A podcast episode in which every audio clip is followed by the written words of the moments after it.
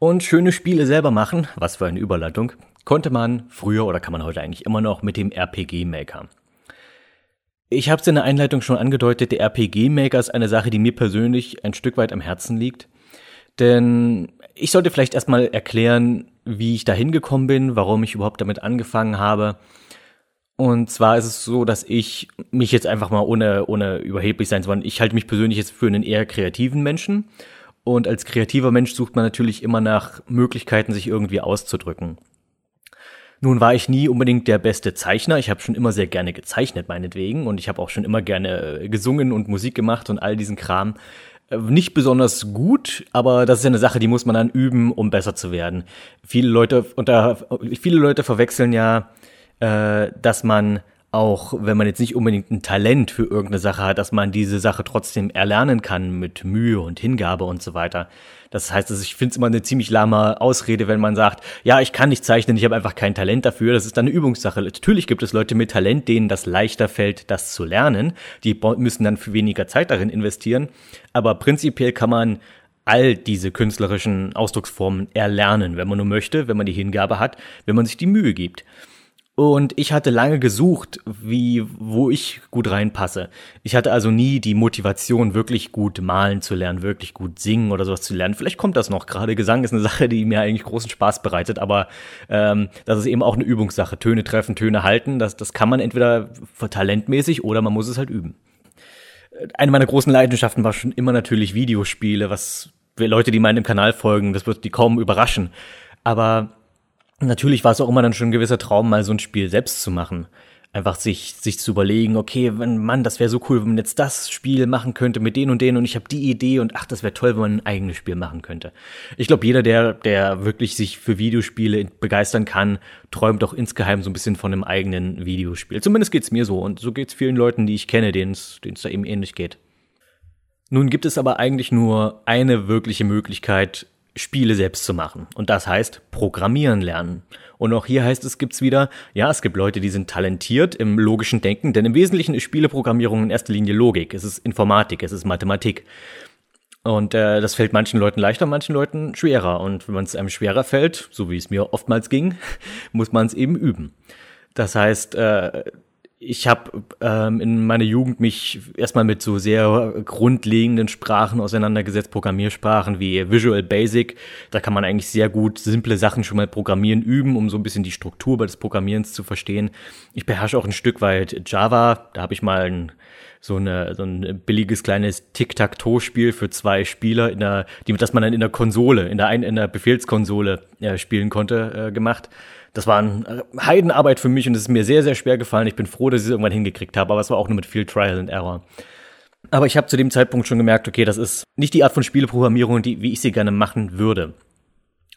Was ich bräuchte, wäre ein Programm, in dem zum Beispiel schon Grafiken vorhanden sind, also dass ich nicht erst selbst irgendwie Grafiken entwickeln muss, dass es quasi so eine Art Baukasten hat. Und da stieß ich natürlich auf das 3D Game Studio. Ja, der RPG Maker kam erst später. Es gab Ende der 90er ein Programm, das hieß 3D Game Maker Studio. Ich habe den genauen Titel gerade nicht im Kopf. Das, das schwirrt hier auch noch irgendwo bei mir rum. Ich habe jetzt eine, ich habe jetzt eine, einen, einen virtuellen PC. Ich habe jetzt ein virtuelles Windows 95 bei mir laufen. Ich könnte das mal ausprobieren, ob das da geht. War eigentlich ein ganz nettes Programm eigentlich. Es war auch ein Baukasten, in dem man 3D-Spiele machen konnte. Die sahen dann grafisch etwa aus wie King's Quest 8. Also nicht besonders gut, aber man konnte damit ein bisschen rumspielen. Problem hierbei war auch, man musste trotzdem programmieren können. Das kam also mit einer eigenen mitgelieferten Programmiersprache und äh, die musste man auch durchschaut haben, um damit irgendwas anfangen zu können. Und da setzte dann meine kleine persönliche Faulheit ein. Ich wollte einfach nur loslegen. Ich wollte nicht erst was so lernen und so. Das Problem ist, egal was du machst in dem Bereich, im Bereich Programmieren, du musst immer was lernen. Auch mit dem RPG-Maker. Den, den fand ich dann als nächstes. Ich habe also rumgesucht in den frühen Tagen, als die Suchmaschinen so aufkamen. Da war, das war noch vor der Zeit von Google, als man noch mit Lycos äh, herumsuchte und so weiter. Ich überlege gerade, was gab es noch eine für Suchmaschinen? Es gab mal vor Jahren gab es mal zig Suchmaschinen. Irgendwie hatte jeder seine eigene Suchmaschine und Lycos war eigentlich einer der größten. Und dann kam irgendwann Google auf und hat den Markt im Wesentlichen übernommen und heute ist ja alles Google. Na jedenfalls fand ich den RPG-Maker und war sofort begeistert, weil das war das, was ich mir so in etwa vorgestellt habe, wie ich gerne Spiele machen möchte. Vorgefertigte Grafiken, die ich wie in einem Baukasten zusammensetzen kann und dann irgendwie Anweisungen geben kann, was da jetzt passieren soll. Und das ist dann mein Spiel. Hurra geschrien. Und wie wahrscheinlich bei jedem, der zum ersten Mal mit dem RPG-Maker arbeitet, das erste Projekt ist immer grauenhaft und eigentlich kann man das niemandem anbieten. Ich war trotzdem, ich war so begeistert von dem Programm, dass mein erstes Projekt war natürlich ein Meilenstein.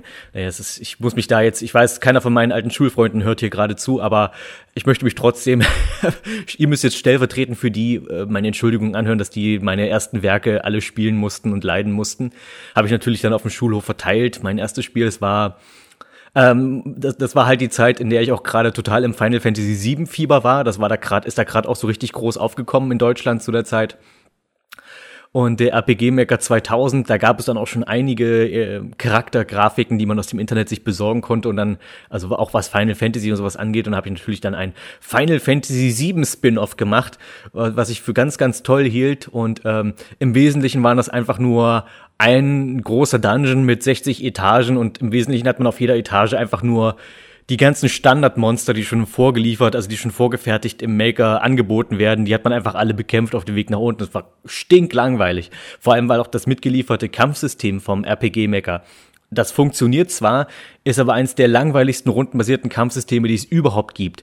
Also wenn du mit dem RPG-Maker ein Rollenspiel machen willst, was irgendwie auch bei den Leuten ankommt, musst du ein eigenes Kampfsystem schreiben.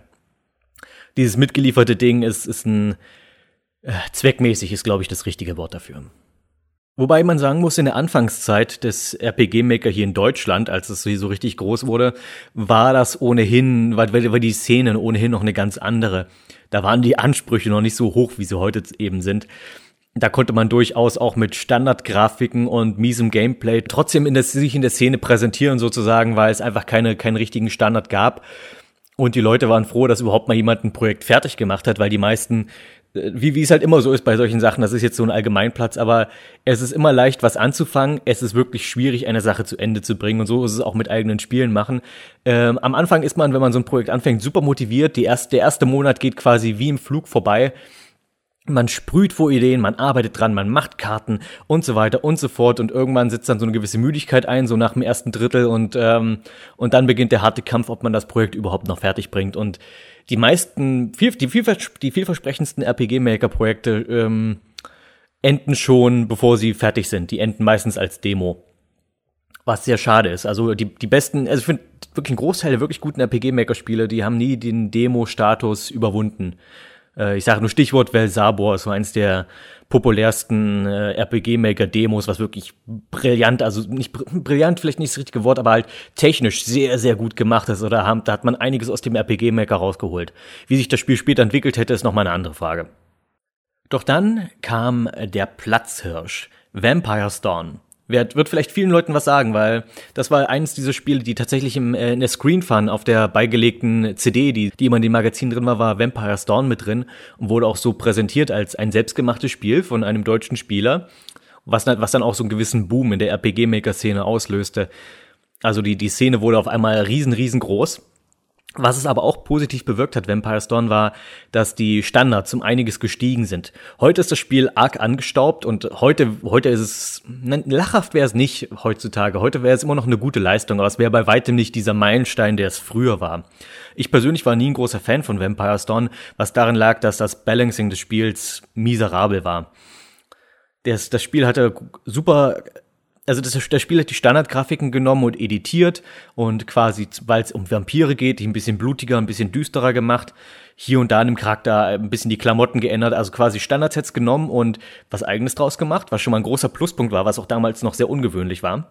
Heutzutage brauchst du mit Standardgrafiken, selbst mit editierten Standardgrafiken nicht mehr ankommen. Heute musst du eigenes Zeug haben, um dich in der Szene behaupten zu können. Außerdem war es ein fertiges Spiel, was, wie ich eben erwähnte, auch nicht immer so, so gewöhnlich war. Und es war ein fertiges Spiel, das auch noch diese Größe eines echten Spiels hatte. Also es war das eines der ersten RPG-Maker-Spiele, was sich tatsächlich wie ein richtiges Spiel anfühlt, das du auch meinetwegen in den frühen 90ern fürs Super Nintendo hättest kaufen können.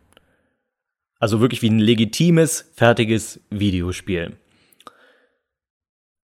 Das Problem, was es nur hatte, ist, es, du musstest bei jeder neuen, in jede neue Karte, in die du kamst, musst du erstmal stundenlang, also über, ich übertreibe jetzt ein bisschen, aber du musst es halt ewig lang leveln, um wirklich jetzt als nächstes weiterzukommen. Und das ist einfach, ich hasse sowas. Ich hasse Aufpowern, Sinnloses ohne Ende. Ich kann das mal machen, Also bei Terranigma gibt's ja diese eine Szene, wo man am besten dann wirklich, wo man, wo man im Wesentlichen ein paar Level aufholen muss. Wenn man dann nach Schloss Toronia kommt, ist man üblicherweise so fünf Level im Rückstand zu dem, was das Spiel plötzlich von einem erwartet. Das kann ich noch erdulden, das kann ich einmal mitmachen, aber das kann ich nicht das ganze Spiel über aushalten. Vor allem nicht mit diesem schrecklichen RPG-Maker-Kampfsystem. Terranigma macht da schon ein bisschen mehr Spaß zu leveln. Äh, aber RPG-Maker Standard-Kampfsystem, nein. Und das war für mich immer so die Achillesferse von von Vampire's Dawn. Aber es soll jetzt auch gar nicht groß um Vampire's Dawn gehen, aber es ist, aber man kann nicht über RPG Maker und dessen Geschichte und die eigene Story mit dem RPG Maker sprechen, ohne wenigstens Vampire's Dawn zu erwähnen, denn es war wirklich sehr, sehr wichtig zu der Zeit. Und natürlich die ewige Silber Silbermedaille Dreamland. Das ist so ein Spiel, was heute ausgelacht werden würde. Damals war es so eins, das, das erste große Survival-Horror-Spiel für den RPG-Maker mit auch sehr, sehr zweckmäßigem Action-Kampfsystem immerhin. Das war ein selbstgemachtes Kampfsystem, ein Action-Kampfsystem, wo man im Wesentlichen nur auf die Enter-Taste hackt und hofft, hofft, dass der Gegner vor einem kaputt geht, wenn man da gegen diese Zombies kämpft und so weiter. Heute würde das keiner mehr anfassen. Damals war es eine der großen Offenbarungen. Hat auch einige Teile nach sich gezogen. Inzwischen ist so die Dreamland-Reihe, ich weiß nicht, ich glaube, manche kann man, kann, entweder betrachtet man Dreamland so ein bisschen mit dem, mit so einem nostalgischen Tränchen oder einfach nur mit dem Grinsen. Was mir jedoch diese beiden Spiele gezeigt haben, war A, dass ich mit beiden Genres eigentlich nichts zu tun haben will, wenn ich mein eigenes Spiel mache. Ich finde weder das rundenbasierte Rollenspiel super interessant, dass ich das selbst machen möchte, auch Survival Horror mit Action-Kampfsystem war nicht das, was ich machen wollte, aber was es mir gezeigt hat, ist A, du kannst eine deutlich höhere Qualität aus dem RPG-Maker rausholen, als bis dahin bekannt war, als bis dahin überhaupt üblich war. Und B, du kannst andere Sachen damit machen, außer ein Rollenspiel. Das hat Dreamland bewiesen. Dreamland hatte, hatte nichts mit einem Rollenspiel zu tun. Wenn du dich ein bisschen mit der Sache beschäftigst, kannst du im Wesentlichen alles mit dem Ding machen. Und das ist das wirklich Gute. Die Grundfunktionen des RPG-Makers sind sehr primitiv. Aber du kannst aus diesen primitiven Funktionen, wenn du dich richtig damit auseinandersetzt, kannst du damit viel, viel, viel, viel mehr rausholen. Du kannst sie zu etwas viel Größerem entwickeln. Du kannst eigene Menüs machen, wenn du es nur richtig willst. Du kannst eigene Kampfsysteme schreiben, wenn du es nur richtig hinkriegst. Und du kannst auch mitunter wirklich komplexe Rätsel entwickeln, wenn du die Idee hast und wenn du die nicht nur die Idee des Konzeptes, sondern auch die Idee hast, wie du es umsetzt. Und da, das war mein Zugang im Wesentlichen, weil ich habe gesagt, hey, ich bin großer Adventure-Spiele-Fan. Ein Point-and-Click-Adventure werde ich mit dem RPG-Maker wahrscheinlich nicht hinkriegen, obwohl es tatsächlich inzwischen auch ähm, äh, Plugins gibt für den RPG Maker 2000, äh, das, das eine Maussteuerung unterstützt, habe ich nie ausprobiert. Hat mich nie groß interessiert, aber ich fand die Idee, äh, ein Spiel zu machen, das auf komplett auf Kämpfen verzichtet, was einfach eine nette Story erzählt und was gute Rätsel hat und gute Dialoge hat. Das ist das, was ich machen möchte. Und da habe ich eingesetzt. Und auch hier waren die ersten Versuche eher mäßig, wie es halt immer so ist. Meine, meine großen Schwächen war zum Beispiel immer das Mapping, also das Zeichnen von eigenen Karten. Im Wesentlichen sind die besten Karten, die ich je gemacht habe mit dem RPG-Maker, waren im Grunde genommen einfach nur Kopien, was das Layout angeht, von, von besseren Spielen. Ich war dann zwar immerhin trotzdem auf, ähm, am Ende sehr stolz drauf, wenn ich wirklich mal eine schöne Karte designt hatte, vielleicht auch noch mit Lichteffekten und so ein bisschen Zeug im Vordergrund und ganz vielen Details. Eine Sache, die, die viele Leute unterschätzen, ist, wie viel, wie viel Details in so einer RPG-Maker-Karte ausmachen. Ich erinnere mich noch halt an die große Zeit der Dragon Ball Z RPG Maker Spiele. Was heißt große Zeit? Das war eigentlich die dunkle Zeit des RPG Makers. Denn gerade als der RPG Maker Boom einsetzte, setzte auch gleichzeitig in Deutschland der Dragon Ball Z Boom ein, als RTL 2 die mit 19 Uhr plötzlich Dragon Ball Z zeigte. Und das war so ein typischer Straßenfeger. Irgendwie hatte in der Schule jeder Dragon Ball Z geguckt auf einmal. Und äh, diese beiden Sachen wurden dann gerade in der Zeit sehr, sehr gerne miteinander verbunden und es war so gut wie immer sehr schmerzhaft, was am Ende bei rauskam. Also die Flut an miserablen Dragon Ball Z RPG Maker Spielen war Wahnsinn. Die waren auch alle gleich. Die haben alle die gleichen Grafiken verwendet, weil es gab halt ein Grafikset, was jemand mal gemacht hatte, was man runterladen konnte. Das haben alle verwendet. Äh, alle haben das stinknormale RPG Maker Kampfsystem verwendet und halt einfach nur irgendwelche Dragon Ball Z Grafiken importiert, auch noch nicht richtig importiert, so dass zum Beispiel die Transparenz nie gestimmt hat oder irgendwie sowas, so dass du meistens irgendwie noch einen pinken Rand hattest um die Figuren oder das oder also im Wesentlichen, die hatten keine Ahnung, wie man den Alpha-Kanal wegkriegt, um das jetzt mal ein bisschen fachlicher auszudrücken. Und so ein Dragon Ball Z Rollenspiel sah dann im Wesentlichen so aus, dass die einfach eine Handvoll großer, langweiliger Karten hatten. Also Namek war einfach meistens nur eine große braune Fläche mit Felsen drauf und du läufst von einer Seite der Karte zur anderen und unterwegs machst du alle, alle drei Schritte in Zufallsbegegnung, was ich auch absolut hasse. Um dann am Ende und, und kämpfst halt gegen Armadas von Pflanzenmännern, damit an der anderen Ecke der Karte irgendwie Freezer rumsteht und du einen völlig überzogen schweren Bosskampf machen musst, der halt nichts mit Balancing zu tun hat. Das war so das typische Dragon Ball Z Rollenspiel aus der Zeit. Wenn, wenn man ein wirklich gutes Dragon Ball Z RPG-Maker-Spiel sehen will, gibt's eigentlich nur The Weird Mission. Das hatte ich auch mal vorgestellt im Zuge der Dragon Ball Samstage. Nicht meine beste Review, ist auch eine dieser, eins der Videos, das ich mir heute eigentlich nicht mehr wirklich angucken kann. Was auch daran liegt, dass es halt so sehr kurzfristig und sehr schnell entstanden ist. Wobei ich mich auch dabei Repko bedanken musste, der auch da sehr schnell und sehr zügig äh, einen guten Beitrag dafür für die Review geliefert hat. Mm, aber ja, jedenfalls dieses Weird Mission, das ist eigentlich so das einzig brauchbare Dragon Ball Z Rollenspiel für den RPG-Merker. Auch heute noch sehr zu empfehlen, aber leider auch eins dieser Spiele, die nie über die Demo hinauskam. Aber diese Demo hat's in sich, ist sehr lustig, ist, hat ein gutes selbstgemachtes Kampfsystem, ist sehr gut balanciert. Einfach klasse. Tja, und mein erstes richtiges RPG-Maker-Spiel hieß Sunless, weil die Story war einfach nur, dass zwei Hauptcharaktere, die ich mir überlegt habe, das was im Wesentlichen einfach nur Abwandlungen von zwei Schulkameraden waren, die ich einfach als meine Hauptcharaktere adaptiert habe, sozusagen äh, die eine unterirdische Welt entdecken. Und das war, man merkt so, das war auch so die Zeit, in der ich die, die Dunkelelfen-Romane gelesen habe. Das heißt, ich habe so eine Art mein eigenes Unterreich gemacht und das wird von zwei Figuren erforscht und das ist halt in Form eines, eines Adventures. Das heißt, man hat zwischendurch irgendwelche Minispiele oder äh, ganz simple Schlüsselsuchrätsel. Nichts Besonderes, aber für mein erstes halbwegs richtiges Spiel war das schon mal gar nicht so verkehrt. Die Maps sahen immer noch schrecklich aus und das hat sich auch lange Zeit nicht geändert. Aber das war so, da habe ich gemerkt, okay, das ist meine Nische, das werde ich auch weiterhin so machen.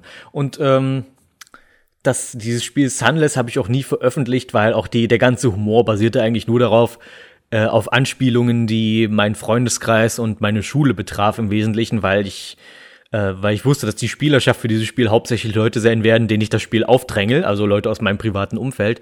Und, das, und auf die war auch der Humor zugeschnitten. Das heißt, es ist auch nichts, was ich heute veröffentlichen würde, was einfach daran liegt, dass niemand schnallen würde, was das eigentlich alles soll. Das wären einfach nur ein Haufen dumme Sprüche, die, bei denen man nicht mitlachen kann. Das ist einfach nur wie, als würde man Ihr kennt das sicherlich auch die Situation, wenn euch jemand eine lustige Sache erzählt, die er mal erlebt hat oder die sein Freund am besten noch irgendein anderer erlebt hat und du weißt und du merkst, es ist halt wenn in der Nacherzählung nicht lustig. Und so ist auch so sind auch die Sunless-Spiele. Weil ich habe davon auch noch einen zweiten Teil gemacht, der rein spielerisch sogar gar nicht mal schlecht war.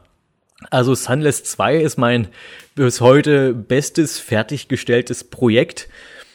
Wobei ich auch da sagen muss, dass, ähm, dass dem Spiel merkt man sehr deutlich an, jeder Abschnitt ist irgendwie komplett anders und jeder Abschnitt repräsentiert einfach das, womit ich mich zu der Zeit eigentlich beschäftigt habe, worauf ich plötzlich selbst Lust hatte.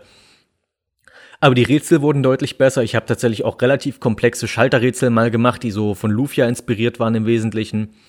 Oder ich habe ähm, komplexere Tauschquests gemacht, wie man es eben aus Adventures kennt. Du kriegst ja einen Gegenstand und am Ende hast du diesen Gegenstand, wenn du den hier tauschst und da tauschst und den hier einsetzt und dafür was anderes kriegst. Also komplexere, ein komplexeres Adventure-Spiel war das im Grunde genommen. Und ich weiß, das klingt jetzt so, wie als hätte ich das plötzlich einfach alles so gekonnt, als hätte ich das Programm aufgemacht und angefangen damit zu arbeiten. Ich habe, wie viele Jahre habe ich damit gearbeitet? Ich bin, glaube ich, mit dem RPG Maker 2000 so um 2001 etwa bekannt geworden und habe den relativ intensiv betrieben bis so 2006 rum, 2007. Also doch einige Jahre. Und ich wurde erst in den letzten beiden Jahren wirklich langsam gut darin. Und ich verstehe heute selbst nicht, warum das überhaupt so lange gedauert hat, dass ich tatsächlich irgendwann mal halbwegs gut damit wurde. Weil im Grunde genommen, ich weiß, der Zugang ist nicht ganz einfach zu so einem Programm. Man ist erstmal erschlagen. Auch als Baukasten ist es wahnsinnig komplex erstmal für einen Einsteiger. Und erstmal zu durchschauen, was die ganzen Funktionen sollen. Und viele Funktionen des RPG-Makers sind auch sehr, sehr speziell. Also ich habe, es gibt da ein paar Sachen, die habe ich nie verwendet. Im Grunde genommen musst du drei Sachen begriffen haben, um ernsthaft mit dem RPG-Maker arbeiten zu können. Du musst wissen, was Switches sind. Das ist einfach, einfach nur Schalter, die man ein- und ausschaltet. Was man damit im Wesentlichen macht, ist zum Beispiel du, angenommen, du hast einen NPC irgendwo stehen und dein Charakter redet mit dem und wenn du ihn nochmal ansprichst, dann soll er natürlich nicht nochmal dasselbe sagen. Das heißt, die müssen sich nicht nochmal vorstellen, sondern das, wenn du ihn ein zweites Mal ansprichst, dann soll einfach nur ein, zwei neue Textboxen kommen, ähm, die meinetwegen auf die ersten bei auf den erst auf das erste Gespräch aufbauen oder die einfach vermitteln, okay, du hast den schon mal getroffen. Es macht keinen Sinn, dass die Charaktere nochmal Hallo, wer bist du sagen. Und das macht man mit Schaltern. Das heißt, du hast, du redest den an machst das erste Gespräch und am Ende wird quasi unsichtbar im Hintergrund ein Schalter umgelegt. Das heißt, und wenn du ihn das zweite Mal ansprichst, kommt dann ein anderes Gespräch. Das ist erstmal eine ganz simple Grundfunktion, aber wenn du die kannst, kannst du schon mal einiges damit machen. Die zweite Sache, die man mit RPG Maker beherrschen muss, sind Variablen. Ich denke, Variablen kennt jeder aus der Schule. Und Variablen sind. Ich, ich, ich überlege gerade irgendwie ein gutes Beispiel, was man mit einer Variable anfängt. Meinetwegen, du musst fünf, fünf, fünf Sachen einsammeln, wie du kriegst am Anfang irgendeine bescheuerte kleine fantasielose Quest wie, hey, ähm, ich helfe dir weiter, wenn du mir fünf Rüben bringst dann kannst du das zwar so lösen, dass du für jede Rübe einen Schalter machst. Das heißt, Rübe 1 hat seinen eigenen Schalter und so weiter. Oder du nimmst, und dann musst du, dann muss aber zum Beispiel, wenn du dann die Rüben zurückbringst, muss eine Abfrage gestartet werden, ob jeder der einzelnen Rübenschalter quasi umgelegt wurde. Was einfach umständlich ist und was gerade bei komplexeren Sachen, das ist jetzt was sehr, sehr Simples, was bei komplexeren Sachen einfach unrealistisch wird. Und dafür gibt es Variablen, einfach nur einen Zähler, also die Variable namens Rübe. Und immer wenn du eine Rübe ziehst, wird da eins draufgerechnet und dann musst du nachher bei der Abfrage nur abfragen, wie viel Rüben hat der Charakter in seinem Inventar.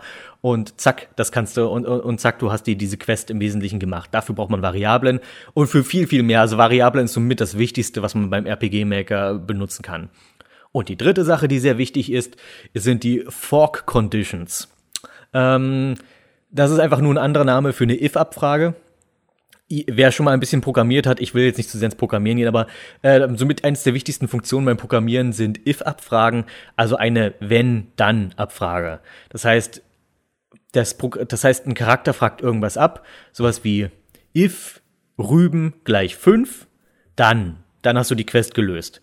If else, also ansonsten irgendwie, hey, dir fehlen noch Rüben dafür braucht man sozusagen diese, diese, diese Wenn-Abfragen, um, um Bedingungen zu schaffen. Das ist, glaube ich, die beste, das beste Wort dafür. Es sind Bedingungen. Und diese Bedingungen brauchst du einfach für ein richtiges Spiel. Das sind die drei Funktionen, die man absolut und unbedingt braucht, um ein vernünftiges Rollenspiel oder ein vernünftiges Spiel überhaupt für den RPG-Maker zu machen. Schalter, Switches, Variablen und Fork Conditions. Also Gabelbedingungen.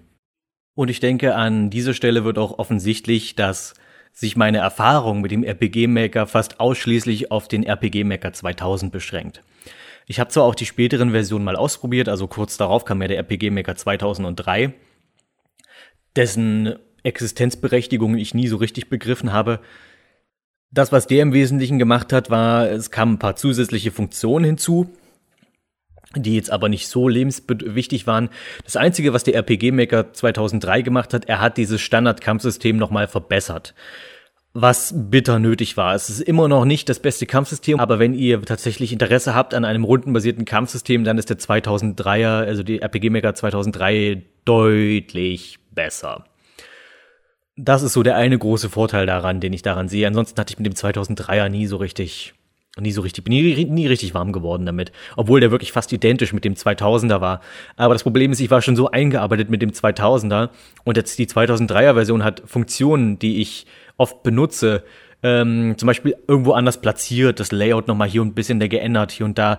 Und äh, das, das hat mich einfach irgendwie, keine Ahnung, es hat mich in meiner Arbeit irgendwo behindert und deswegen war, war 2003 nie, war ich nie ein großer Fan davon. Und die späteren Versionen, die viele von euch vielleicht kennen, die sich jetzt erst später mit der Thematik beschäftigt haben, es gab ja den RPG Maker VX Ace und dann gab es noch irgendwie einen anderen noch. Ach, ich weiß gerade nicht, wie, wie, der, wie der, ob das der VX Ace jetzt der neueste ist oder ob es davor noch irgendwie einen anderen gab. Es gab jedenfalls noch zwei Versionen mindestens nach dem 2003er. Und äh, die allerneueste Version, die kommt dann, die ist nach wie vor ein Baukasten, aber kommt auch mit einer, mit, also die kommt auch noch mit einer eigenen Programmiersprache. Was heißt eigen? Also die Programmiersprache ist im Wesentlichen, ich glaube, Ruby heißt die. Und äh, es ist toll, dass das man, dass man die Möglichkeit hat, also dass man wenn man nur Baukasten möchte, dass man auch nur Baukasten weiterhin verwenden kann, aber für Leute, die sich mehr besser mit Programmierung auskennen oder die höhere Ansprüche haben, dass sie zusätzlich auch noch programmieren können, wenn sie das wollen. Aber da war ich einfach schon auch, auch schon zu weit raus und die Sache ist vor allem die, der Grund, warum sich bei mir 2006, 2007 rum die Sache mit dem RPG Maker langsam erledigt hat, war, ich habe angefangen mit Videos machen. Und ich habe fest, sehr schnell festgestellt, bam, das ist es Das ist die kreative Ausdrucksform, nach der ich die ganze Zeit gesucht habe. RPG Maker war sehr nah dran, weil ich mit dem RPG Maker schon Geschichten erzählen konnte im Wesentlichen. Aber mit Videos kann ich sehr viel schneller Ergebnisse erzielen, ohne unterwegs plötzlich die Motivation zu verlieren. Denn das ist auch ein Problem, was ich natürlich oft hatte, gerade mit langfristigen Projekten beim RPG Maker. Ich habe so viele angefangene Demos bei mir auf meinem Rechner noch rumliegen, bei denen es schade ist, dass es bei Demos geblieben ist, weil ich denke, die Grundidee war gar nicht schlecht. Aber äh, das ist halt das Problem. RPG-Maker-Spiele sind einfach eine Sache, die, wenn du, wenn du das ernsthaft betreibst, dann musst du mindestens zwei, drei Jahre einplanen, um so ein Spiel zu machen. Und bei den meisten Leuten ist nach einem halben Jahr oftmals schon die Luft raus. Und bei mir geht's da nicht anders. Und mit Videos kann ich, kann ich viel schneller quasi kann ich viel schneller mich kreativ betätigen, kann ich viel schneller mal das Thema ändern. Da kann ich einfach diese Woche mal was über Dragon Ball machen und dann kann ich nächste Woche was über Quest for Glory machen. Das ist der Vorteil vom Video und deswegen bin ich immer beim Video geblieben. Mache Video jetzt hauptsächlich und äh, Video nimmt einfach so einen großen Anteil meiner Freizeit inzwischen ein, dass für den RPG-Maker kein Platz mehr war. Was ich nach wie vor sehr schade finde, ich habe immer wieder Ideen für eigene RPG-Maker-Spiele, die aber nie über das äh, Konzept hinauskommen, sagen wir mal. Nun wurde ich zwar schon gelegentlich gefragt, ob warum ich da nicht einfach mal ein Video über den RPG-Maker mache, beziehungsweise vielleicht so eine Tutorial-Reihe für Leute, für Einsteiger. Und das ist eine Sache, der ich gar nicht abgeneigt bin tatsächlich. Also ich, ich könnte mir schon vorstellen, so eine, wie so, was ich eben erklärt habe mit den Switches und so weiter, dass ich da vielleicht wirklich so ein kleines Videotutorial mache, in einer eine Folge, vielleicht drei, vier Minuten, in der ich eine Funktion erkläre und zeige, was man damit macht.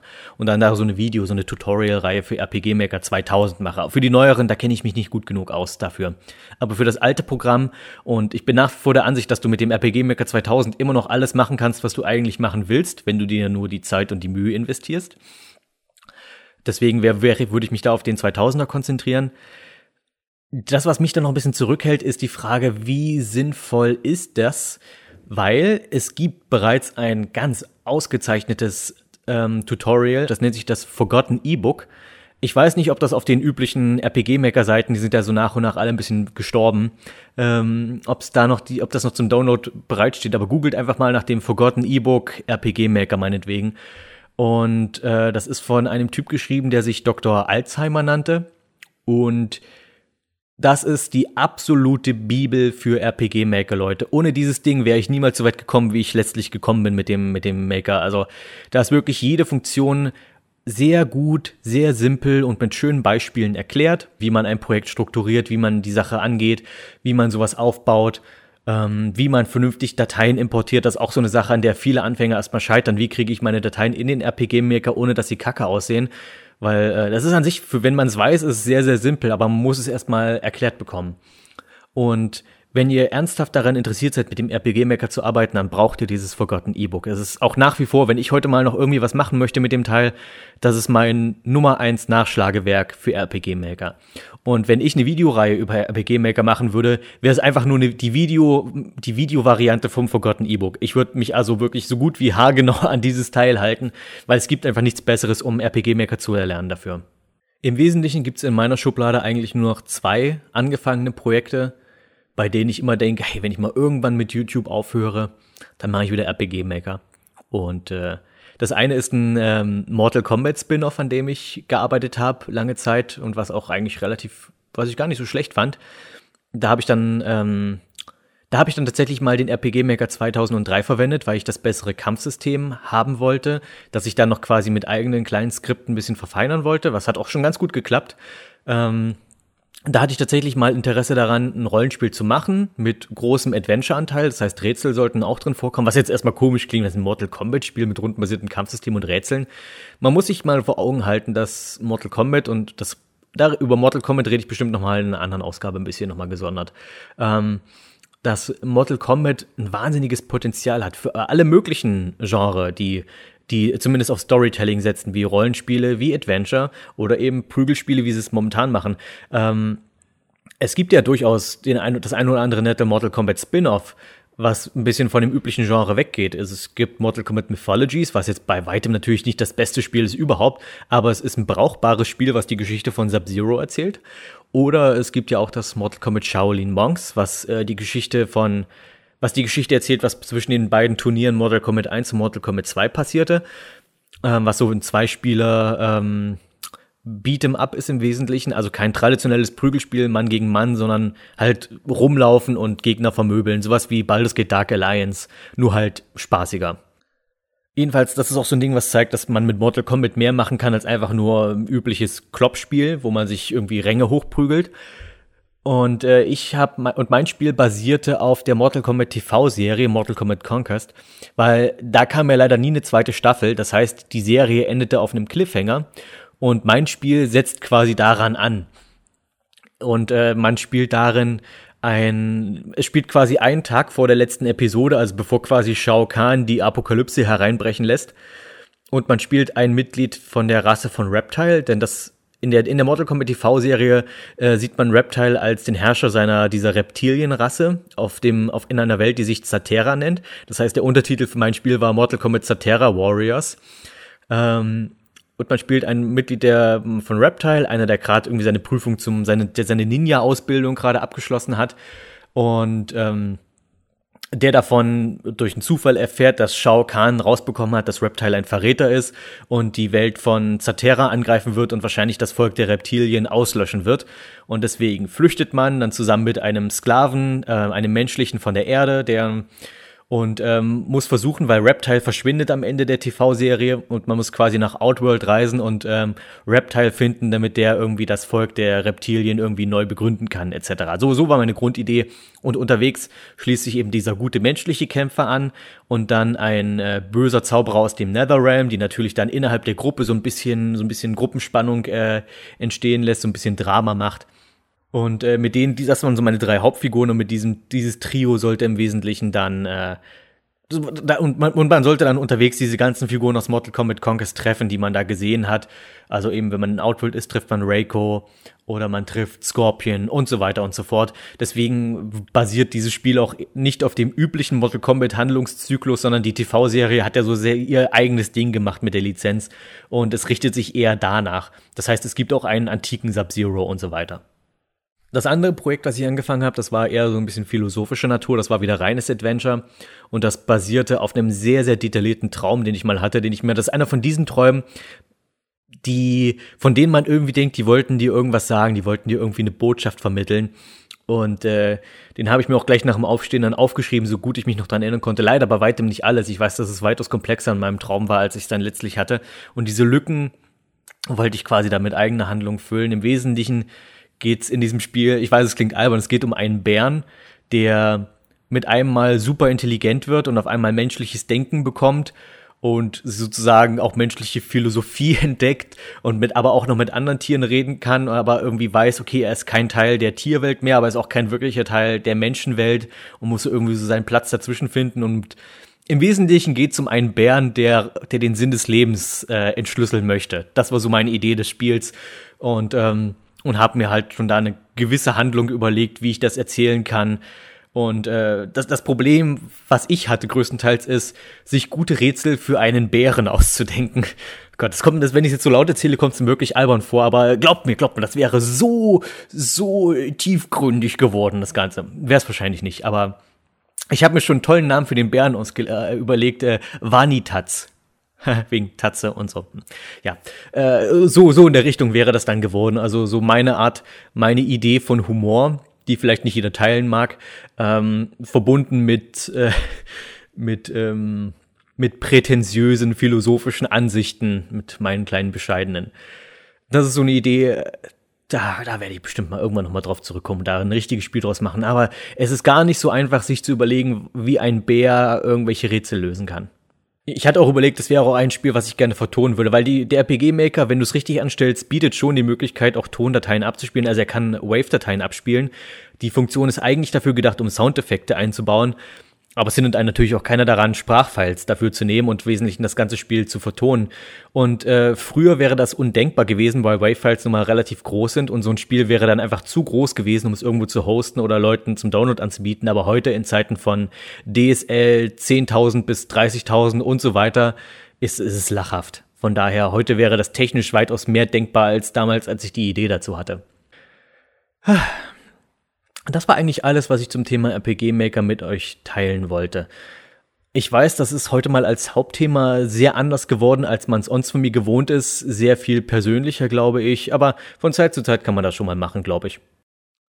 In einer Zeit, in der Internetanschlüsse etwas Exotisches waren und im morgendlichen TV-Programm noch kunterbunte Werbespots für Super Nintendo-Spiele gesendet wurden, war es nicht einfach, an Informationen zu neuen Spielen ranzukommen. Damals kauften wir uns am Kiosk noch passende Fachzeitschriften, um auf dem Laufenden zu bleiben. Ich kann mich noch gut erinnern, dass es ganze Anhängerschaften gab. Man kaufte entweder die GameStar, die PC Games oder auch die ab Ende 97 erschienene Bravo Screen Fun, von der auch ich viele Jahre ein treuer Anhänger war. Der Schwerpunkt der Screen Fun lag auf Neuigkeiten zu PC- und Konsolenspielen. Dabei enthalten man Reviews, Berichte von Veranstaltungen sowie Cheats, Walkthroughs und Tricks, aber auch Hardware-News zu bestimmten Sektionen, mal Grafikkarten, Joysticks oder welchen Bildschirm man haben sollte. In weiteren kurzen Sektionen gab es noch Neuigkeiten zu Filmen, Serien, manchmal auch Musik, sogar Empfehlungen, was man sich in nächster Zeit im TV anschauen sollte. Als allererstes musste man natürlich die aktuellen Charts checken, vor allem welcher Titel sich wieder auf der 1 befindet. Hier gab es es leider nur wenig Fluktuation.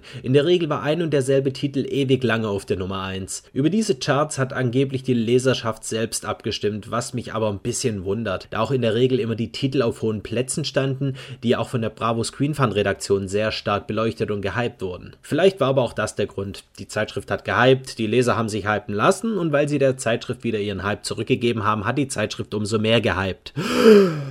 Meistens war dann ein Titel der Tomb Raider Serie weit oben. Ja, die Screen Fun hatte ein ganz spezielles Verhältnis zu Tomb Raider und Lara Croft. Sobald Lara irgendwo auftauchte, musste das erwähnt werden und sei es nur ein popliger britischer Kinowerbespot, in dem sie kurz eingeblendet wurde. Das reicht für einen ganzseitigen Bericht. Interessant war auch immer der kleine Artikel, in dem irgendein Promi aus Sport oder Showbusiness seine drei Lieblingsspiele präsentiert hat. Meistens waren das Mitglieder von unbekannten Eintagsfliegen-Boybands, die man wahrscheinlich im Rahmen eines richtigen Bravo-Interviews noch kurz gefragt hat, äh, spielst du vielleicht Videospiele? Nach den Charts habe ich mir immer die Ankündigungen zu Spielen durchgelesen. Diese lasen sich immer sehr viel aufregender, als das Spiel später dann tatsächlich war. Offenbar haben die Macher nur unzureichende Infos bekommen und sehr viel dazu gedichtet. Jedenfalls sind viele Informationen falsch oder unvollständig, so wie Majora's Mask noch sehr einsilbig als Zelda Agaiden angekündigt wurde. Vermutlich haben die Redakteure hier einfach nur versucht, möglichst viel Erwartung zu wecken und auch wenn diese Sektion aus heutiger Sicht teilweise echt lächerlich ist, es hat damals irgendwie funktioniert.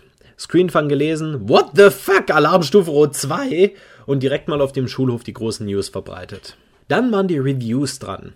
Die Screenfan hat zu Beginn nach einem einfachen Schulnotensystem benotet. Später wurden einzelne Punkte bewertet, meist Grafik, Sound und Spielspaß. Später wurden Bewertungen noch mit Plus und Minus versehen, um es ein bisschen granularer zu machen. Die Bewertungen schienen mir teilweise nicht so ganz plausibel. Teilweise hat der Tester einen einzigen Negativpunkt gefunden, ist dann ewig drauf rumgeritten und hat schließlich beschlossen, dass das Spiel super schlecht ist. Oder man ist mit einer falschen Erwartung rangegangen, während andere Spiele komplett merkwürdigerweise Top-Bewertungen bekommen bekommen haben. Natürlich ist es immer noch Geschmackssache.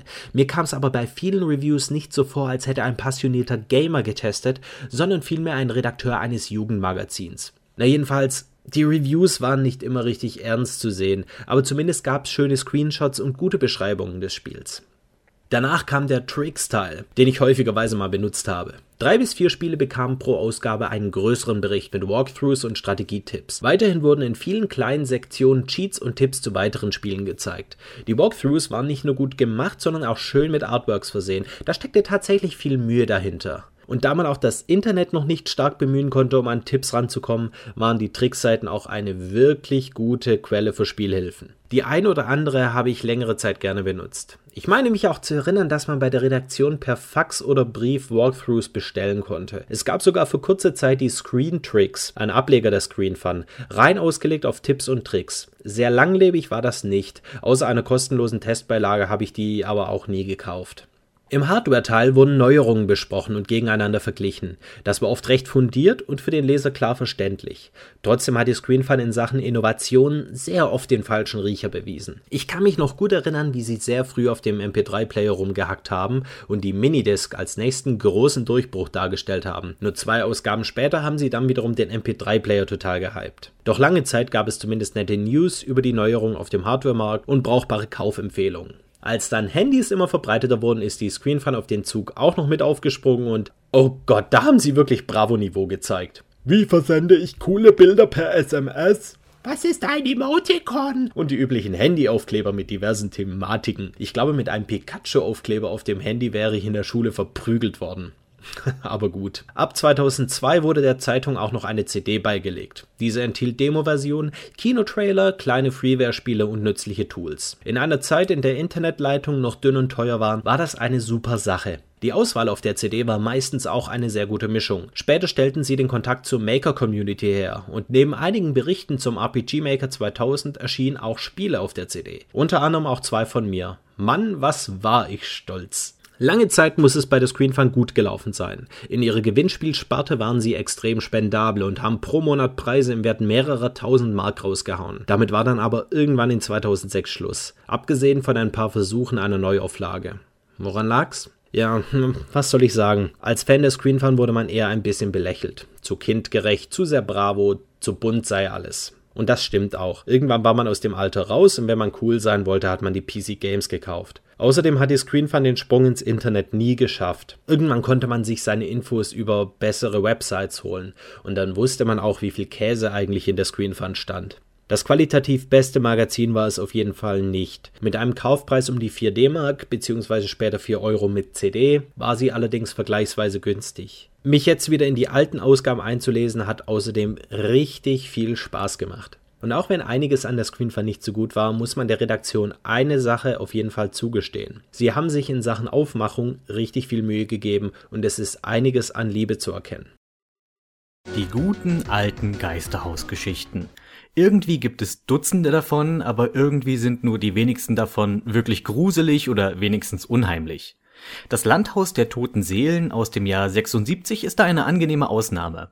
Es wäre übertrieben zu sagen, ich hätte mich gefürchtet, aber ernst genommen habe ich die Handlung zumindest, was mehr ist, als ich über die meisten anderen Horrorfilme sagen kann. Worum geht es? Eine vierköpfige Familie aus der Stadt will den ganzen Sommer über einen Landurlaub draußen in der Pampa verbringen. Sie finden eine alte, aber edle Villa, die ein wirres Geschwisterpaar zum Spottpreis vermietet. Die Bedingung für diesen niedrigen Preis ist ganz simpel. Während des Urlaubs sollen die Besucher einfach hin und wieder der Mutter des Hauses, die in der Dachkammer lebt, etwas zu essen vor die Tür stellen. Die alte Dame bliebe gern für sich, müsse aber versorgt werden. Einer der beiden Geschwister Wunderlich wird übrigens von Burgess Meredith gespielt, äh, vielen sicher besser bekannt als Pinguin aus der Adam West Batman Serie. Mit der Bedingung einverstanden zieht die Familie nun also im Landhaus ein und ist zunächst voll und ganz begeistert. Der Sohn stromert durch die Region, der Vater planscht im Pool, die rüstige Tante geht wandern und die Mutter macht die Villa heimelig und übernimmt die Verantwortung für die alte Dame auf dem Dachboden. Doch wie könnte es anders sein? Unheimliche Veränderungen ereignen sich auf dem Grundstück. Die sonst so fitte Tante scheint in wenigen Wochen ungewöhnlich zu altern, der Vater leidet zunehmend unter Halluzinationen, und die Mutter entwickelt eine ungesunde Besessenheit, der alten Hausherrin zu dienen und all ihre Fürsorge für sie aufzubringen. Einzig der Sohn scheint noch normal, leidet aber natürlich am meisten unter den Verhaltensstörungen der restlichen Familie. Gleichzeitig geht auch mit dem Haus eine seltsame Wandlung einher. Es scheint immer neuer zu werden, und zwar umso mehr der Verfall der darin lebenden Familie voranschreitet. Irgendwann dämmert es dem Vater natürlich, dass etwas nicht stimmt und dass es mit der alten Frau auf dem Dachboden zu tun haben muss, von der ihn sein Eheweib fernzuhalten versucht. Was ich an der Sache mag, ist das Ungewisse, diese subtile Note, dass etwas, das so nah und eigentlich harmlos ist, trotzdem so grausig sein kann, Clevererweise lässt einen der Film die ganze Zeit über im Dunkeln, was in der Dachkammer vor sich geht. Natürlich ahnen wir als Zuschauer ebenso, dass dort ein unnatürliches Wesen lauert. Aber in welcher Form? Das regt die Fantasie an und genau das ist gerade im Horrorbereich besonders wichtig. Die Schauspieler machen alle einen soliden Job. Der Knabe ist vielleicht etwas wackelig als Performer, aber verkraftbar, weil er meist nur Beiwerk ist und quasi nie eine Szene tragen muss. Der geistige Verfall der Eltern, das ist das Herzstück des Films und das kommt gut rüber. Die Mutter der Familie wird von Karen Black gespielt. Interessanterweise spielt sie ebenfalls die Mutter der Psychopathenfamilie aus Rob Zombies Gurkenstreifen Haus der tausend Leichen. Ich frag mich, ob der Bezug zu dieser Hausfrauenrolle die Idee beim Casting war. Mehr möchte ich zum Film eigentlich auch nicht sagen. Er ist nicht blutig und auch kein Schocker, sondern erinnert eher an eine lange Episode von meinetwegen X-Faktor. Einfach die Idee, dass es irgendwo da draußen in der Welt Schrecken gibt, die wir nicht begreifen oder so recht erfassen können. Eine Empfehlung für Leute, die mit Horrorfilmen mit eher langsamem Tempo etwas anfangen können. Was bleibt, ist noch eine Zuschauerfrage. Beziehungsweise relativ häufige Zuschauerfragen. Und zwar, was halte ich denn nun eigentlich von Dragon Ball Super? Und oh mein Gott, ja, schon wieder Dragon Ball. Deswegen habe ich beschlossen, das wird nicht das Hauptthema sein. Deswegen habe ich beschlossen, einfach nur das als Zuschauerfrage kurz zu beantworten. In der letzten Ausgabe habe ich erwähnt, dass ich Dragon Ball Super zu dem Zeitpunkt noch nicht geguckt habe. Das habe ich jetzt im vergangenen Monat nachgeholt. Das ging sehr einfach, denn so viele Folgen gibt's davon ja noch nicht. Zu diesem Zeitpunkt, zu dem ich das aufnehme, gibt es gerade sieben Folgen von Dragon Ball Super. Die habe ich mir alle angeguckt und möchte jetzt einfach kurz meine ersten Eindrücke und ein bisschen Senf dazu abgeben, was ich von Dragon Ball Super aktuell halte. Auf mich macht das Projekt bislang einen sehr vielversprechenden Eindruck. Was man der Serie nämlich deutlich anmerkt, ist, dass die Leute, die daran arbeiten, einen sehr viel frischeren Kopf für das äh, für die Lizenz haben, als es die das alte Team hatte. Wenn man sich mal auch das gerade Dragon Ball Z anguckt, als es so aufs Ende zuging, die Ermüdungserscheinungen, die das Storytelling, die all die, die diese Serie da vermittelt hat, das war wirklich hat einen schon mitunter ein bisschen runtergezogen. Und das hier wirkt und Dragon Ball Super wirkt wie ein richtiger frischer neuer Start. Worum geht's? Es setzt kurz nach der Bu-Saga an. Ich bin mir nicht ganz sicher, wie viel Zeit dazwischen vergangen sein soll. Also die Serie eröffnet mit dem äh, Kampf Son Goku gegen Bu, so eine kleine Rückblende. Hier ist mein erster kleiner Kritikpunkt. Warum hätte man das nicht irgendwie, zum Beispiel diesen Kampf, die, es wird, wird ja in und passieren davon gezeigt, warum konnte man das nicht nochmal neu zeichnen jetzt? Einfach damit der Animationsqualität von Dragon Ball Super gerecht wird. Weil es fängt im Wesentlichen an mit einfach wirklich Clips von Dragon Ball Z, in der damaligen nicht besonders guten Dragon Ball Z Qualität und geht dann direkt über in Dragon Ball Super und du hast auf einmal diese sehr viel kräftigeren Farben und diese sehr viel, ja, die, die Figuren sind ein bisschen brillanter, also auch was die Auflösung angeht und so weiter. Und die ersten beiden Folgen von Dragon Ball Super haben mir super gut gefallen. Oh Gott, das Wort super. Ich, ich dachte, die 90er sind vorbei. Wieso haben wir auf einmal überall Super drin stecken? Dragon Ball Super ist ein Name für ein Super Nintendo-Spiel für Dragon Ball, aber doch nicht. Na gut. Dragon Ball Super jedenfalls. Die ersten beiden Folgen haben mir echt gut gefallen. Die erste Folge ist im Wesentlichen, äh, was treibt Son Goku, wenn er gerade nicht die Welt rettet, was ich eigentlich schön fand. Der muss halt, äh, was heißt, er muss, er macht halt Farmarbeit. Und es wird auch verdeutlicht, dass ihm Farmarbeit tatsächlich auch Spaß macht. Und das ist etwas, was mich freut.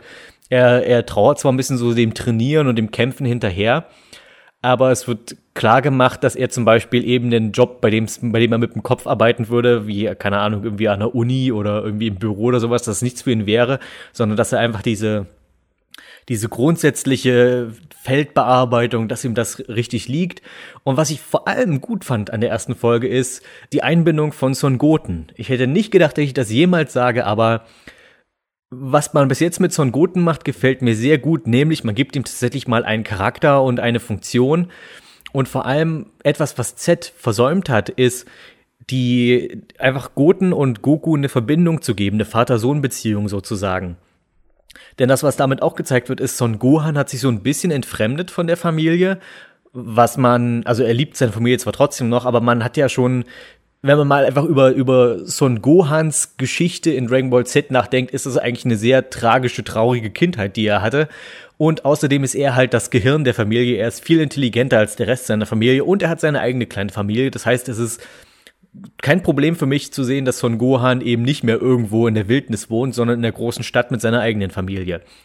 Aber Son Goten kommt viel mehr nach Son Goku und äh, der darf dann auch mal, der Kleine darf dann auch mal den Traktor selbst fahren und sowas. Und man sieht einfach, dass die, man, die Familie von Son Goku kommt einfach viel, viel besser rüber, als es in Z der Fall war. Und Goten hat auf einmal einen richtigen Charakter. Ich habe es auch auf Twitter mal geschrieben. In einer Folge Dragon Ball Super hat Son Goten einen wesentlichen besseren Eindruck bei mir hinterlassen als 60 Folgen Dragon Ball Z.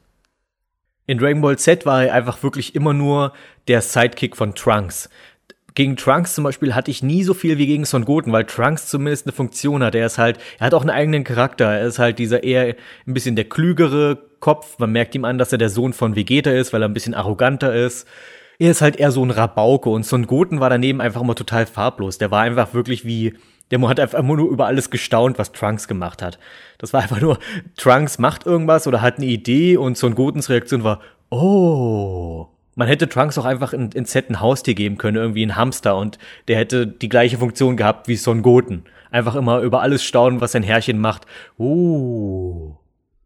Und in Super, er spielt keine große Rolle, was die Handlung betrifft, aber er hat einen Charakter und das ist schon mal ein großer Schritt nach vorne. Und Folge 2 handelt von Vegeta und seiner Familie und Vegeta hat Trunks versprochen, dass er mit ihm in den Vergnügungspark geht, was ich auch für ein einfach großartiges Konzept halte.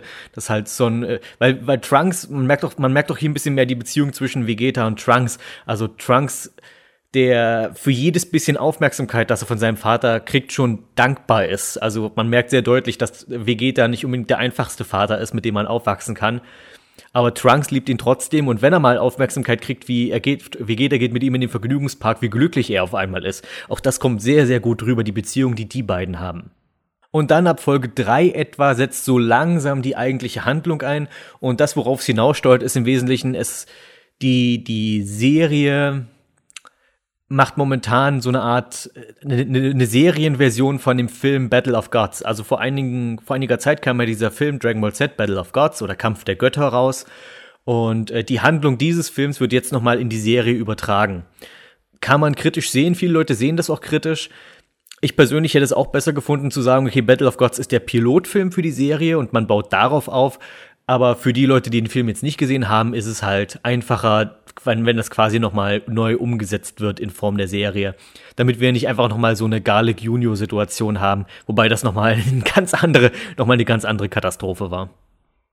Das heißt also, momentan läuft die Handlung darauf hinaus, dass Lord Bills, dieser Gott der Zerstörung, auf die Erde kommt, weil er den Gott der Saiyajin sucht, von dem er mal irgendwie geträumt hat und von dem es eine Prophezeiung gibt. Und äh, Lord Bills ist habe ich schon in meinem Dragon Ball, in meinem Dragon Ball Samstag damals so erwähnt, ist wirklich ein sehr erfrischender Bösewicht, weil er nicht wirklich ein Bösewicht ist. Er ist einfach nur ein höheres Wesen, für den alles andere Ameisen sind und ähm, der schnell gelangweilt ist von allem. Also du kannst ihn anflehen, ihn zu verschonen und so weiter. Das, das juckt ihn nicht wirklich, weil er ist nun mal der Gott der Zerstörung. Es ist seine Funktion, Leben auszulöschen und das ist, er sieht darin keine, kein moralisches Problem.